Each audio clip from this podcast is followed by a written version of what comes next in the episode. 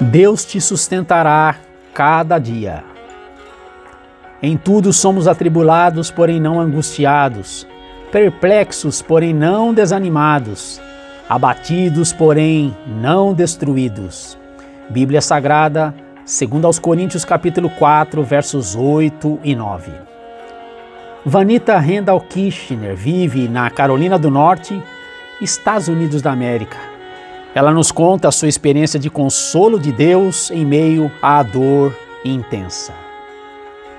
Eu sofro de síndrome pós-poliomielite, uma desordem do sistema nervoso que produz fraqueza muscular e progressiva, dores musculares nas articulações e dificuldades para respirar e engolir alimentos.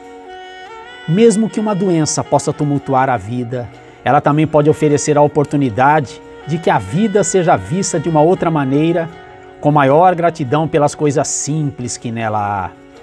Meus braços ficaram completamente paralisados certo dia pela manhã, enquanto eu me levantava da cama. Eu não conseguia nem me vestir sozinha.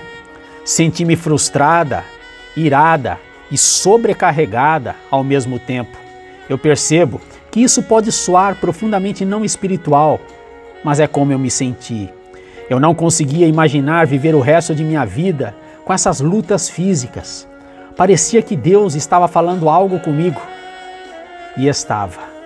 Em quietude, as seguintes palavras vieram ao meu coração: Eu não estou pedindo para você viver assim pelo restante de sua vida. Eu estou apenas pedindo para você viver assim hoje. Ele não estava me garantindo que minhas circunstâncias mudariam se eu confiasse nele. Ele estava me chamando para suportar o hoje e confiar nele para o amanhã. Mas como lidarei com o hoje? Perguntei-me. O hoje ainda aparecia diante de mim com todas as suas dificuldades. Fui lembrada de que seu poder é aperfeiçoado em minha fraqueza e que Deus supriria todas as minhas necessidades diárias e de que Ele está perto dos que têm o coração quebrantado. Alegrar-se nas provações não é fácil para mim.